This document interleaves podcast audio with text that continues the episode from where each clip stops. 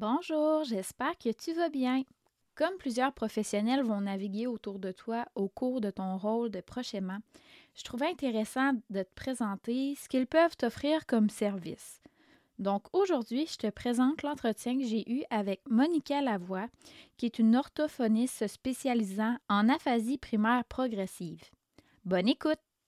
Je m'appelle Roxane, je suis psychoéducatrice et je me spécialise dans l'accompagnement des proches aimants de personnes vivant avec des troubles neurocognitifs. Une des choses qui me tient énormément à cœur, c'est ton bien-être. C'est pour cette raison que je veux t'outiller dans ton rôle pour préserver ta santé, mais aussi éviter ton épuisement. Sache que dans le podcast, j'utilise le terme proche aimant plutôt que proche aidant parce que souvent l'aide que tu apportes est un acte d'amour.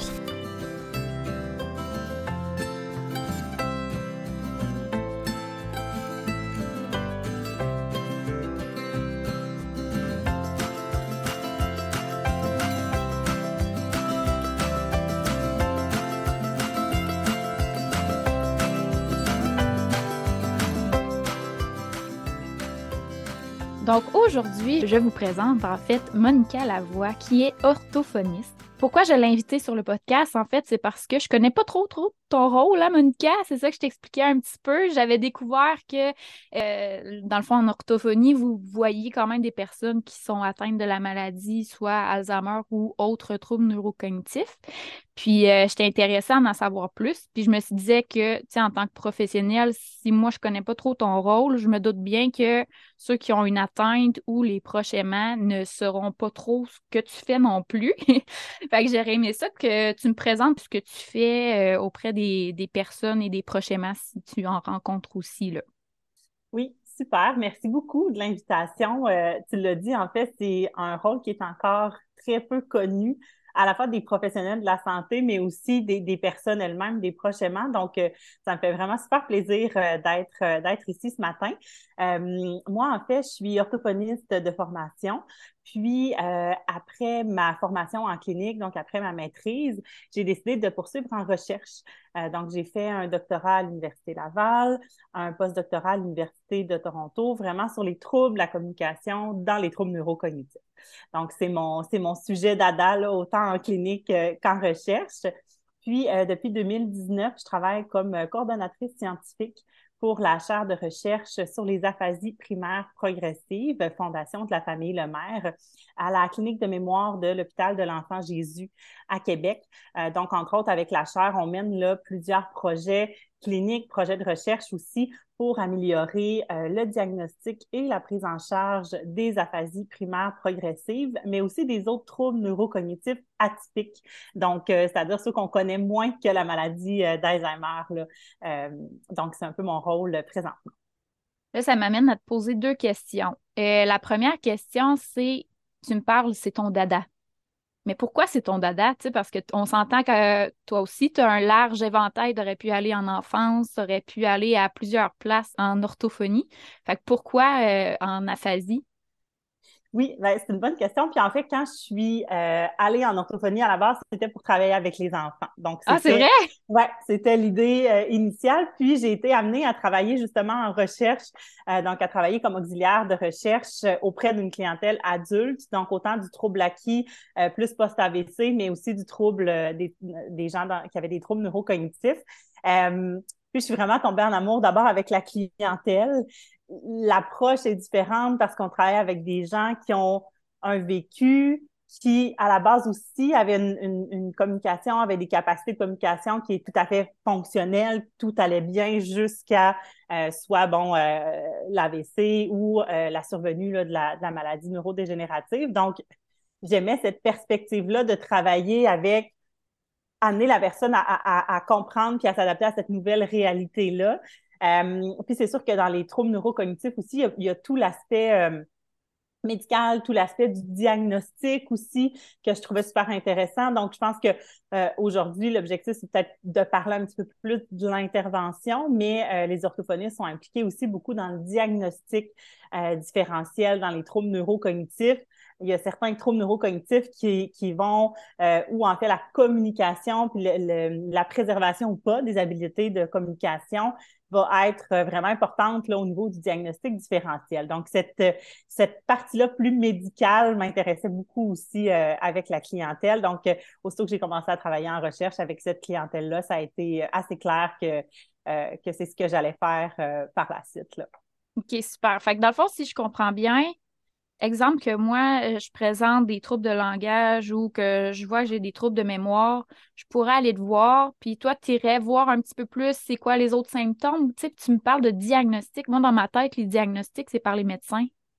Oui, ben en fait, euh, effectivement, c'est pas l'orthophoniste qui va poser hein, le diagnostic de troubles neurocognitifs, mais on fait partie de l'équipe multidisciplinaire. Donc, je donne l'exemple de la clinique de mémoire à Québec parce que c'est ce que je connais, là, oui, c'est oui, travail.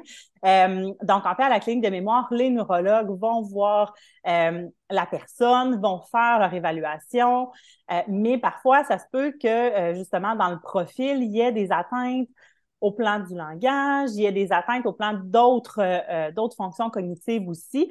Euh, puis ça va arriver là qu'ils vont référer en orthophonie. Donc il y a une équipe là, à l'enfant Jésus d'orthophonistes qui vont évaluer ces personnes-là justement pour aller voir ben quelles sont les atteintes au plan du langage? Est-ce que c'est ça qui prédomine dans le portrait? puis si oui, quand on parle, par exemple, je disais tout à l'heure, les aphasies primaires progressives, donc ce sont des troubles neurocognitifs où le langage va être atteint de façon prédominante. Donc, dans la maladie d'Alzheimer classique qu'on connaît, ça va être la mémoire qui va d'abord être atteinte. Ben, dans les aphasies primaires progressives, c'est le langage. Donc, c'est un trouble neurocognitif comme la maladie d'Alzheimer, mais c'est comme si la, maladie ne débute pas au même endroit et donc l'endroit dans le cerveau où ça va débuter, ce sont les zones euh, du langage. Donc, c'est le langage qui va être atteint. Et dans les aphasies primaires progressives, par exemple, il y a trois variantes différentes selon les, manifestations, selon les symptômes. Donc, l'orthophoniste va pouvoir aussi assister euh, le neurologue, assister l'équipe. Des fois, il va avoir une évaluation en neuropsychologie aussi. Donc, mettre un peu toutes les pièces du casse-tête ensemble pour être en mesure de poser le, bon diagnostic pour la personne. OK, super. Fait que dans le fond, vous êtes une équipe. Puis, tu sais, là, tu me dis que tu es à Québec, mais on, s'est trouvé via une autre euh, orthophoniste. Là, je me dis, y en a-tu quand même beaucoup qui travaillent euh, auprès des personnes âgées, ben, euh, âgées en fait, en fait, auprès des personnes qui ont des aphasies ou des troubles de langage? Y en a-tu beaucoup qui se spécialisent là-dedans? Ben, en fait, dans les, troubles neurocognitifs, vraiment, parce que clientèle adulte en troubles acquis plus post-AVC, ça, il y en a beaucoup, puis c'est un, domaine de l'orthophonie qui existe depuis beaucoup plus longtemps. Euh, en termes d'orthophonistes qui travaillent vraiment en troubles neurocognitifs. Il y en a de plus en plus, donc c'est une bonne nouvelle. Euh, mais c'est sûr que c'est très nouveau comme champ d'expertise en orthophonie. Je pense que ça s'est développé beaucoup justement en lien avec les aphasies primaires progressives. Donc, il y a des difficultés de communication dans d'autres euh, dans d'autres troubles neurocognitifs, mais c'est sûr que dans les aphasies primaires progressives, étant donné que ça touche le langage, ben nécessairement on est interpellé. puis les critères diagnostiques euh, des aphasies primaires progressives ont été publiés dans la littérature, là, les derniers en 2011. Fait que c'est très, très récent. Ouais, fait que, tu sais, moi, je considère que je suis encore une jeune orthophoniste quand même. Puis quand j'ai euh, fait ma maîtrise, on commençait à en parler, ce qui veut dire qu'il y a plusieurs, plusieurs orthophonistes qui n'ont pas été formés là, à propos des aphasies primaires progressives et des troubles neurocognitifs de façon générale. Ça s'en vient de plus en plus. Puis avec la chaire, c'est une des choses qu'on a fait dans les euh, deux dernières années, de développer une formation sur l'évaluation et l'intervention euh, dans les aphasies primaires progressives de façon plus spécifique pour les orthophonistes en pratique qui avaient envie de pousser puis de développer leur expertise avec euh, cette clientèle-là. Puis chaque fois, on demande au groupe, est-ce que vous voyez cette clientèle-là dans vos bureaux? Est-ce que vous voyez des gens qui ont des troubles neurocognitifs? Puis euh, de plus en plus, les gens, ça fait partie des clientèles qui voient dans les centres hospitaliers. ça commence aussi dans les centres de réadaptation. Euh, donc, il y a certains centres de réadaptation, il y a des programmes où les gens avec des troubles neurocognitifs sont, euh, peuvent être pris en charge, puis il y a des orthophonistes aussi au privé là, qui voient cette clientèle-là. je dirais de plus en plus, ça se développe, c'est une excellente, une excellente nouvelle euh, qu'on puisse avoir des, endroits où référer, là, référer les personnes et les proches aussi là, partout au Québec. Puis concrètement, c'est quoi tu fais pour aider la personne? Oui, c'est une bonne question. En fait, on peut autant intervenir là, auprès des proches aimants que des personnes elles-mêmes. Peut-être les, les proches aimants, on pourra en reparler là, un petit peu tout à l'heure, mais oui. directement auprès des personnes qui ont un trouble neurocognitif. en fait, il y a deux volets là, principaux qu'on va faire. C'est sûr qu'on peut faire du réapprentissage de certains concepts. Par contre, ce ne sera pas pour tout le monde, ce ne sera pas dans tous les contextes. Ça va être principalement quand la personne est en tout début de maladie, puis vraiment pour des mots, des concepts qui sont très, très significatifs. par exemple, on pourrait vouloir que la personne réapprenne le nom de ses petits-enfants. Donc, si c'est quelque chose qui est difficile pour elle, bien, ça pourrait être un objectif de réapprentissage. Par contre, c'est sûr qu'on est dans un contexte de troubles neurocognitifs, donc de difficultés qui vont évoluer euh, malheureusement dans le temps. Fait souvent, l'approche qu'on va utiliser, c'est plus une approche de compensation. Souvent, j'aime ça l'expliquer comme si, par exemple, on a un chemin qu'on emprunte habituellement, puis une journée, ben, ce chemin-là est brisé, il y a un nid de poule, pour prendre un, un exemple. ben, en fait, ce qu'on va vouloir faire en compensation, c'est se dire, ben, OK, je peux plus emprunter le chemin que j'ai toujours emprunté, mais comment je peux faire pour me rendre à destination, pour arriver à mon résultat, mais en utilisant une voie de contournement, si on veut? Donc, la compensation, ça va être vraiment d'arriver, à ce que la personne puisse continuer à communiquer, puisse euh, arriver à son résultat, mais en utilisant différentes euh, stratégies ou différents outils. Euh, donc, ça peut être des stratégies de communication qu'on va lui apprendre. Exemple, quand la personne n'arrive pas à trouver le mot qu'elle veut dire, euh, de décrire l'objet, de dire à quel endroit ça se trouve, à quoi ça sert, pour aider l'interlocuteur à comprendre de quoi il s'agit. Donc, les stratégies, il y en a toutes sortes. On va vraiment les adapter. Ça va être le, le rôle de l'orthophoniste de, de, donner les bonnes stratégies en fonction de la personne, en fonction de son profil, en fonction d'où elle est rendue aussi là, dans sa maladie. Puis aussi, il y a plein d'outils qu'on peut euh, apprendre à la personne à utiliser, autant des outils très simples comme papier, crayon, un calepin avec un crayon pour noter les informations importantes que la personne pourrait avoir de la difficulté à se rappeler, par exemple. Euh, il y a plein, plein de choses aussi au niveau technologique. Euh, je pense que si la, pandémie a eu un effet euh, intéressant à cet égard-là, c'est qu'en fait, l'utilisation des technologies, les gens ont utilisé de plus en plus les tablettes, les téléphones, même les personnes plus âgées qui peut-être ne les utilisaient pas tant que ça avant. Puis maintenant, il y a une full, full, full d'outils. Il y a des, oui, il y a des applications plus complexes, mais il y a des choses très, très de base, des euh, fonctions de base dans les téléphones, dans les tablettes qui peuvent être très, très utiles. Je pense, par exemple, à quelqu'un qui a des difficultés d'écriture, mais qui aime envoyer des courriels, envoyer des messages textes à sa famille. Bien, juste l'option de prédicteur d'orthographe ça peut être ultra aidant. Donc, le prédicteur d'orthographe, plutôt que d'avoir à écrire le mot au complet, on écrit les premières lettres, puis le téléphone, par exemple, va nous proposer des choix on va pouvoir choisir le mot. Euh, donc, ça peut être euh, très aidant, ça peut sauver du temps. Donc, il y a plein de choses qui sont simples et que parfois on utilise dans notre vie tous les jours sans le voir comme un moyen de compensation, évidemment. Euh, mais pour les, personnes qui ont un trouble neurocognitif, il y a, selon encore là le, profil, les difficultés, il y a plein de choses comme ça qu'on peut leur apprendre à utiliser pour faire en sorte, dans le fond, qu'ils maintiennent leur communication le, plus possible, puis de, la façon la plus satisfaisante aussi là, pour eux, pour leur Oui. Puis, tu sais, on s'entend que la communication, c'est aussi une des façons de communiquer les besoins de base. Plus la maladie évolue, moins il y a de facilité à communiquer ces besoins-là. Fait que dans le fond, est-ce que tu es là du début à la fin? C'est quoi le cycle? Tu es où dans la période euh, avec les personnes? Oui, ben en fait, nous, on, une des choses qu'on essaie à chaque fois qu'on donne des, des conférences sur les troubles neurocognitifs auprès des professionnels de la santé, une des choses sur lesquelles on, essaie de mettre le plus possible l'accent, c'est le fait qu'on veut que les gens nous soient référés le plus tôt possible. Donc, aussitôt qu'il y a un diagnostic, on veut voir les gens dans nos bureaux. Pourquoi? Parce que souvent, ben, au début de la maladie, si je prends l'exemple encore là des aphasies primaires progressives, mais c'est le cas avec les autres troubles neurocognitifs, ben, exemple, dans les aphasies primaires progressives, le langage va être atteint, mais les autres fonctions cognitives vont être bien préservées. Donc, ça nous donne vraiment, vraiment des outils pour aller mettre des choses en place parce que la personne est capable, par exemple, euh, d'apprendre à utiliser justement la tablette, est capable, si la personne, la mémoire est bien préservée, ben, elle va être capable de faire des nouveaux apprentissages. Donc, plus les gens sont référés tôt, plus ça va être facile euh, pour nous de mettre des choses en place. Euh, mais la façon, en fait, qu'on travaille, ça va être vraiment par bloc de suivi.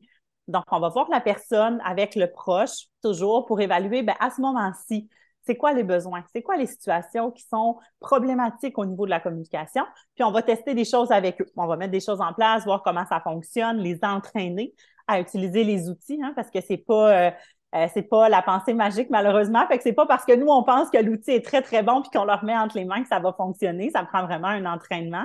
Euh, mais on va, c'est ça, faire un, premier bloc de suivi, puis on va revoir les gens six mois, un an, un an et demi après pour voir, ben maintenant, est-ce qu'il y a des choses qu'on a mis en place qui fonctionnent moins bien? Est-ce qu'il y a des nouveaux besoins qui sont apparus, des situations qui sont nouvellement problématiques? Puis on va réajuster. Ben, OK, cette stratégie-là peut-être est moins efficace. Essayons plutôt celle-ci. Donc, on va les accompagner de cette façon-là. Puis c'est sûr que on va toujours, en tout cas au, au, départ, dans les premiers stades de la maladie, essayer à la fois d'intervenir avec la personne elle-même puis les proches. C'est sûr qu'éventuellement, souvent, ce qu'on voit, c'est qu'on n'interviendra plus euh, directement avec la personne parce que, bon, différentes raisons. Ça peut être parce que les atteintes cognitives sont rendues euh, euh, trop importantes. Ça se peut que la personne, à un moment donné, aussi perde la motivation pour l'intervention en orthophonie, mais on a encore un rôle qu'on peut jouer euh, avec les proches. Là. Donc, avec les proches, ça peut se poursuivre vraiment jusqu'à jusqu'à la toute fin. Là. OK. Puis, tu sais, si, exemple, la personne atteinte devient plus réfractaire au suivi, est-ce que, comme tu dis, tu peux quand même prendre un temps avec le proche aidant puis lui donner des astuces ou il faut absolument que ce soit le client qui soit avec toi? Non, tout à fait. On peut intervenir vraiment auprès de la famille, de l'entourage, des proches. Euh, donc oui, c'est quelque chose qu'on peut faire tout à fait. En fait, nous, ce qu'on se dit puis ce qu'on essaie d'enseigner aussi dans nos formations, c'est que du moment où il y a une personne, un proche qui est impliqué auprès de la personne qui a un trouble neurocognitif, puis que cette personne-là, elle est intéressée à en apprendre davantage, puis elle est intéressée à rencontrer l'orthophoniste, on y va. Là. Dans le fond, pour aider euh, le plus possible euh, tout le monde. là. oui, tout à fait. Puis, tu sais, la communication, c'est bidirectionnel. Hein? Fait que, tu sais, ça prend deux personnes pour communiquer. Puis, souvent, c'est ce qu'on essaie aussi de dire pour enlever un, un poids à la personne qui est atteinte d'un trouble neurocognitif oui, il y a une portion de la communication qui repose sur ses épaules, mais pas que. Mm-hmm. L'autre personne aussi, l'interlocuteur aussi a, un rôle, un rôle à jouer. Puis c'est sûr que à un certain moment de la maladie, bien évidemment, ça va se débalancer un peu, puis c'est le proche, justement, qui va avoir euh, euh, davantage là, un rôle à jouer pour maintenir la communication euh, avec la personne qui, présente un trouble neurocognitif. Là. Donc, c'est vraiment dans cet esprit-là qu'on travaille de dire, ben il y a deux entités pour communiquer, puis nous, on essaie d'aller intervenir auprès des, auprès des deux entités pour que, en bout de ligne, là, ce soit le plus, le plus efficace possible. OK, super. Puis est-ce que vous montrez des astuces aussi euh, au prochainement de dire bon ben regarde là, il peut plus communiquer verbalement, mais tu as des signes non verbaux que tu peux aller voir. Est-ce que ça c'est des choses qui sont enseignées aussi aux proches euh, spécifiquement aussi selon la situation là? On s'entend que d'une personne à l'autre c'est différent là, mais oui, tout à fait. Donc, auprès des prochainement, notre rôle, je dirais qu'on va avoir beaucoup un rôle aussi d'information souvent, les gens n'ont pas nécessairement de l'information sur la maladie. C'est quoi l'impact de la maladie sur la communication?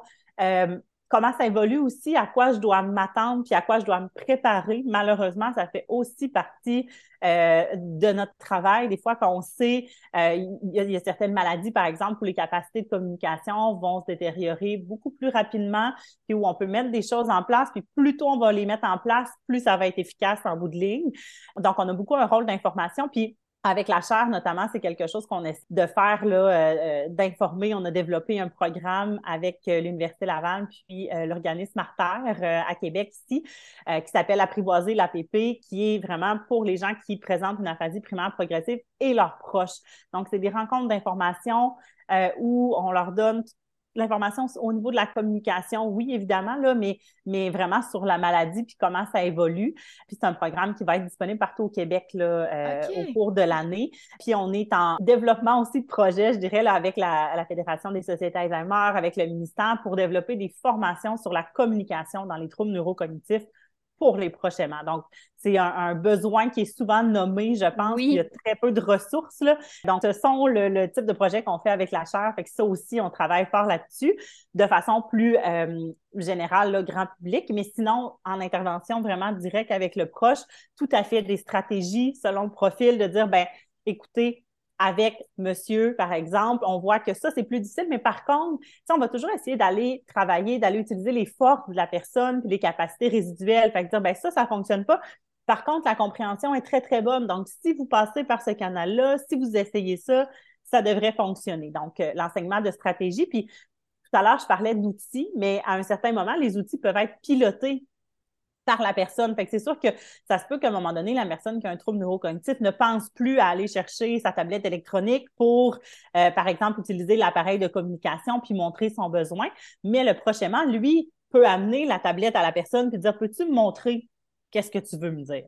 Donc, euh, le, rôle du prochainement va être appelé à, se modifier, évidemment, au courant de la maladie, mais c'est le, type d'intervention qu'on peut faire là, euh, avec eux pour les, les, outiller puis essayer de voir selon le, profil de la personne, qu'est-ce qui est le plus efficace? Oui, c'est ça, faciliter le quotidien aussi, là, parce que ça devient compliqué des fois aussi de, de, voir ce qu'il y a à faire. Fait qu'en ayant quelqu'un qui guide, qui dit ben regarde, tu peux faire telle, telle chose, ben au moins ça donne des stratégies, puis que probablement que la personne n'aurait pas pensé par elle-même non plus. Là.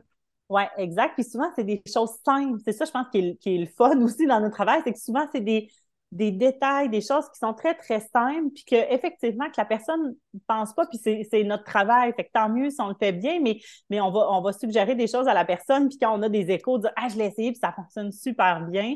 C'est le fun, puis ça peut changer effectivement le, le quotidien. Puis la, la communication, c'est tout le temps. Fait que, oui, c'est communiquer, d'être évidemment d'être capable de pouvoir échanger, raconter des choses, mais, mais à la base aussi, d'être capable de nommer des besoins, puis ça, ça, peut aussi causer d'autres problèmes. Fait que, souvent, quand on parle bon, des symptômes psychologiques, comportementaux, c'est sûr que quelqu'un qui n'arrive pas à se faire comprendre pour ses besoins de base, bien évidemment qu'il risque d'être plus irritable. C'est comme, c'est logique. Puis si on, on, se met à leur place, on comprend bien aussi. Là. Donc, euh, ça peut aussi avoir des impacts bénéfiques au niveau justement du, de la gestion du, du comportement, tout ça, d'être capable d'aller optimiser la communication le, le mieux possible. Oui, oui. Puis, tu sais, dans les défis, dans, les, dans ce qui t'est nommé des prochainement, c'est quoi qui est le plus difficile dans tout, dans tout cet aspect-là du langage, de la communication? Ben, en fait, ben, du côté des, des, personnes même qui sont atteintes d'un trouble neurocognitif, en fait, les atteintes au niveau du langage, de la communication peuvent être vraiment variées. Donc, ça peut être capacité à s'exprimer, à comprendre, à lire, à écrire à différents degrés de sévérité. Par contre, vraiment, la manifestation la plus fréquente, c'est vraiment l'anomie. Donc, c'est la difficulté à trouver les mots précis au moment voulu. Donc, quand on dit la personne va chercher ses mots, mm-hmm. par exemple, elle pourrait vouloir demander à son conjoint de lui apporter ses lunettes, puis là, ben, sur le coup, le mot lunettes, il vient pas. Donc, euh, elle va dire, ben, tu sais, là, ce que je mets, ce que je mets pour lire, là, c'est de ça que j'ai besoin, la patente pour lire. Bon, donc, c'est le, type de manifestation qu'on pourrait avoir. Ça va tous nous arriver. Hein? Donc là, je ne veux pas alarmer les gens. Souvent, les gens moi, ça m'arrive de chercher mes mots, c'est normal, ça arrive à tout le monde. Mais quand on parle d'anomie, c'est vraiment un degré où ça va vraiment interférer avec la communication, avec la transmission du message. Donc ça, c'est ce qui est nommé, je dirais, le plus souvent comme plainte qui va déranger la personne parce que la personne essaie de transmettre une idée, puis là, elle est, elle est constamment bloquée là, mm. par les mots qui viennent pas. Puis du côté des proches aimants, ben, c'est sûr aussi que, dépendant du contexte, c'est sûr que pour les proches, souvent, c'est plus facile parce qu'ils connaissent très, très bien la personne. Donc, ils sont capables de deviner avec le contexte. Souvent, en tout cas, surtout au, départ, là, dans les premiers stades de la maladie, ça va être surtout avec des interlocuteurs un petit peu moins familiers que les gens vont trouver ça difficile parce que là, justement, ces gens-là n'ont pas la même connaissance que le proche, puis le fait de chercher un mot, ça peut vraiment faire en sorte qu'il va y avoir un, bris là, dans la mm-hmm. communication. Il y a tout l'aspect aussi euh, de la gêne, là. donc les gens vont, vont être gênés, vont parfois se retirer des situations sociales parce qu'ils sont mal à l'aise de chercher leurs mots, puis ils se rendent, ils se rendent compte que les gens se questionnent, se demandent ce qui se passe. Là. Donc, du côté des, des, personnes qui vivent avec un trouble neurocognitif, c'est ce qu'on va entendre le plus souvent. Puis du côté des proches aimants, je pense que c'est plus quand ça vient toucher justement les besoins de base, là. la difficulté à comprendre qu'est-ce qui va pas, qu'est-ce qui se passe pour pouvoir gérer une situation problématique. Là. Puis c'est sûr que même en, plus en début de maladie, il y a certaines situations qui sont particulièrement difficiles au niveau de la communication, qu'on on se fait rapporter par la majorité des gens, notamment le téléphone.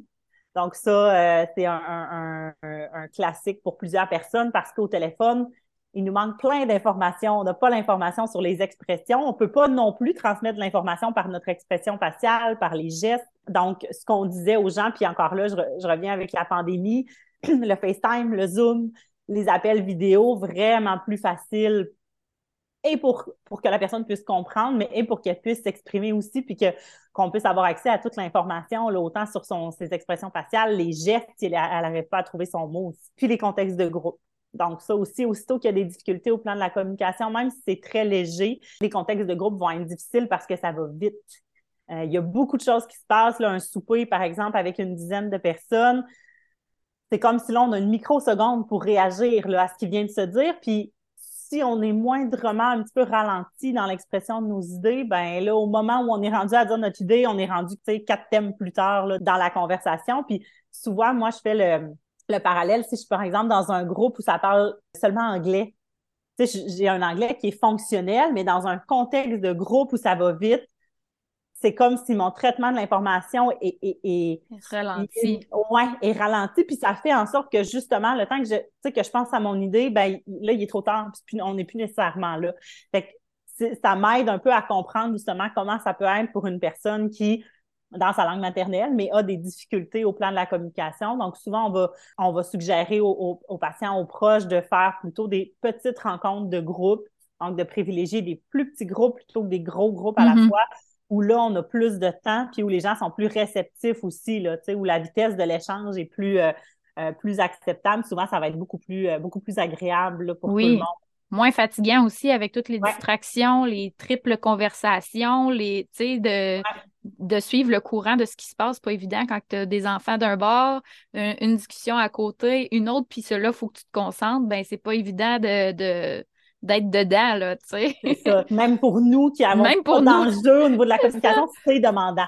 Donc, oui, moindrement là, que la communication est fragilisée, effectivement, ça devient difficile. Puis souvent, en fait, les gens vont se retirer. Vont dire, ben, à un moment donné, je suis partie m'asseoir dans le salon parce que c'était trop. Donc, on veut essayer de transiter un petit peu plus vers des contextes qui vont être plus facilitants puis plus agréables pour, euh, pour la personne, puis dans lesquels elle va sentir qu'elle peut participer de façon euh, satisfaisante puis significative à l'échange. Là. Oui, c'est sûr. Puis là, tantôt, tu disais, tu as une équipe interdisciplinaire, on rentre avec la clinique de la mémoire. Fait que dans le fond, de ce que je comprends, en ayant un diagnostic, il faut qu'il y ait un référencement par euh, un professionnel? En fait, en orthophonie spécifiquement? Oui.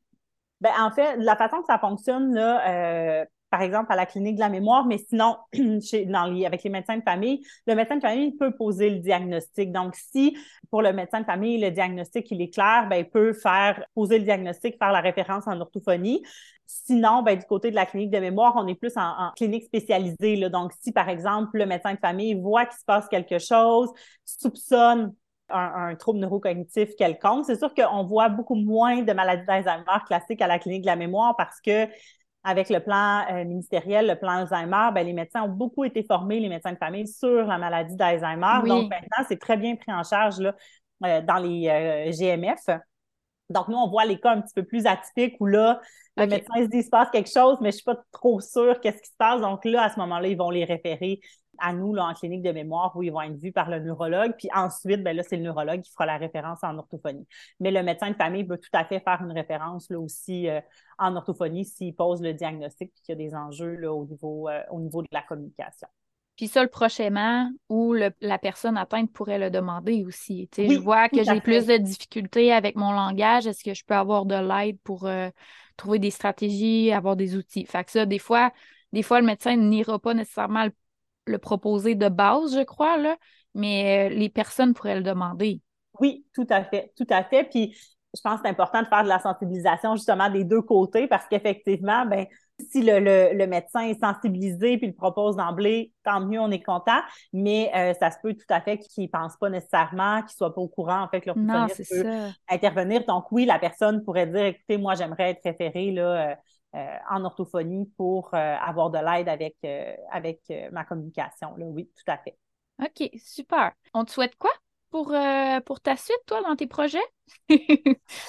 en fait, on a beaucoup de, de, projets, de beaux projets en cours. Puis je pense que ce que je souhaite le plus possible, c'est que ça puisse faire vraiment une différence dans la vie des personnes qui vivent avec un trouble neurocognitif, puis faciliter, adoucir un peu euh, le parcours, faire en sorte que, tu sais, souvent, moi, j'essaie de dire aux gens, ben, au moment de l'annonce du diagnostic, c'est comme si vous devenez un trouble neurocognitif, puis ce qu'on essaie de faire, c'est justement de dire, ben, vous n'êtes pas un trouble neurocognitif. Le fait d'avoir un trouble neurocognitif fait partie de vous autant que le fait que vous aimez la pêche, puis que vous faites du sport, puis que, tu sais, donc, d'essayer de, faire en sorte que la personne reprenne un peu l'appropriation sur sa vie. Puis souvent, bien, la communication, d'être capable de continuer à communiquer, être capable de transmettre ses idées, ses opinions comme personne, c'est super important. Donc, ça, c'est ça, d'essayer d'amener la, la, personne à, voir un petit peu euh, différemment le trouble neurocognitif ou en tout cas à, continuer à être comme personne puis à participer activement à sa vie, euh, à sa vie sociale. Fait que je pense de, de souhaiter de pouvoir continuer à avoir des beaux projets qui, qui font des, une petite différence euh, dans la vie, dans la vie des, des gens. Ça serait, ouais, ça serait un bon souhait. Amener du positif. Oui, tout à fait. oui, parce que c'est vrai que des fois, le diagnostic peut être lourd, puis il peut amener beaucoup de questionnements, d'imprévus, de, des, des émotions aussi. Là. Fait que c'est sûr que de voir que il y a quelque chose à faire pareil, ben ça, ça donne le goût de poursuivre puis de vivre des choses, des activités, des choses qu'on aime. Fait que oui. Ouais, de prendre un peu le contrôle. Le contrôle, ouais, ouais. partie dans un contexte où justement, c'est pas une maladie qu'on a choisie, c'est pas un diagnostic qu'on a choisi, puis on souvent on a l'impression un peu que tout euh, tout autour de nous est, chamboulé à ce moment-là, puis, c'est tout à fait vrai, là, c'est une annonce qui change une vie, mais d'essayer de, de faire en sorte que la personne sente qu'elle a encore le contrôle sur certaines choses, puis qu'elle peut encore se mobiliser pour faire en sorte que, que, la vie de tous les jours soit plus, euh, plus agréable, autant pour la personne que pour les proches. Là. oui, euh, oui c'est vrai. Puis si jamais je suis un prochainement, puis j'aimerais en savoir plus sur les orthophonistes, sur les aphasies, est-ce qu'il y a des places où est-ce que je peux te trouver ou trouver des orthophonistes euh, oui, quand même ben, assez facilement? En fait, avec euh, la chaire, on a euh, notre premier euh, bébé, notre premier projet, ça a été la plateforme APP. Donc, c'est un site web. C'est vraiment sur les aphasies primaires progressives. c'est un site web. Si vous écrivez plateforme APP sur Google, vous allez tomber dessus où il y a vraiment une section pour les professionnels, mais aussi une section pour les, les patients, les proches. donc, il y a plein d'informations. Puis, il y a le contact aussi là, de la chaire, donc pour entrer en contact avec nous. Puis moi, j'essaie de, de, de d'avoir à peu près une liste des, des orthophonistes là, qui euh, euh, pratiquent auprès de la clientèle avec troubles neurocognitifs. Donc, si euh, le médecin de famille, par exemple, dit ben oui, je peux vous référer, mais j'ai aucune idée dans la région où référer à qui, ils peuvent là nous contacter directement via l'adresse qu'on trouve sur la plateforme APP, puis nous on pourra essayer de répondre du mieux possible. Là, mais sur la, la, plateforme, il y a des stratégies de communication aussi, il y a des témoignages de prochainement. Euh, donc, il y a plein de choses, fait que ça peut être intéressant là, euh, à aller euh, consulter aussi. Puis ça, c'est peu importe, là, même si c'est des aphasies, même si, tu sais, dans le fond, quand tu me parles de l'APP, une personne qui a la maladie d'Alzheimer, ça peut être tout aussi intéressant d'aller lire aussi ou? Ben, en fait, la plateforme APP, c'est vraiment sur les aphasies primaires progressives. Donc, c'est sûr que si c'est une maladie d'Alzheimer classique mémoire, par exemple, il peut y avoir des difficultés de communication, tout à fait, mais c'est sûr que l'information qui se trouve sur la plateforme APP va être moins euh, adaptée. Euh, par contre, je sais que sur le site de la Société Alzheimer, je pense qu'il y a des informations là, sur euh, plus la communication, puis il y a des capsules qui avaient été faites. Je ne sais pas si c'est sur le, je pense que c'est sur la euh, le site de la, Société Alzheimer de Québec, que ça se trouve, ou de la Fédération des sociétés Alzheimer, des capsules vidéo qui avaient été faites par l'Université Laval, là, justement, sur des stratégies de communication. Donc, ça, ça pourrait être, euh, ça pourrait être intéressant là, aussi, euh, aussi à consulter. Super. Fait que moi, je vais faire une petite recherche, puis si je les trouve, je vais les mettre euh, dans le descriptif de l'épisode euh, d'aujourd'hui. Oui, ça, va faciliter si on a juste à cliquer. Oui, c'est ça. Puis je, vais mettre, euh, je vais mettre aussi le site, le site APP. oui, de la plateforme APP. Oui, c'est ça. Ben, je te remercie beaucoup pour ton temps aujourd'hui. C'est vraiment apprécié. Ça m'a éclairé un petit peu plus sur ton rôle, puis les rôles, en fait, des orthophonistes en général auprès des personnes qui ont des troubles neurocognitifs ou des aphasies primaires euh, progressives. Donc, on voit que la communication est hyper importante pour tout le monde, en fait, que ce soit avec un, trouble neurocognitif ou non. Euh, la communication est hyper importante. Puis euh, de vous avoir aussi dans le milieu, c'est vraiment intéressant parce que ça nous apprend des nouvelles façons de communiquer qu'on n'aurait pas pensé nécessairement nous-mêmes. Donc, euh, je suis vraiment contente de t'avoir connue. Puis, euh, je vais te souhaiter une belle suite dans tes beaux projets. merci. Merci beaucoup encore pour l'invitation. C'est vraiment plaisant de, de, faire en sorte que cette information-là soit connue là, sur le rôle d'orthophoniste, puis que le plus possible de gens, en, fait, puissent en, bénéficier lorsqu'ils en ont euh, besoin, puis ça peut faire une différence dans leur vie. Donc, ça m'a fait bien plaisir. C'est ce qui met fin à l'épisode d'aujourd'hui.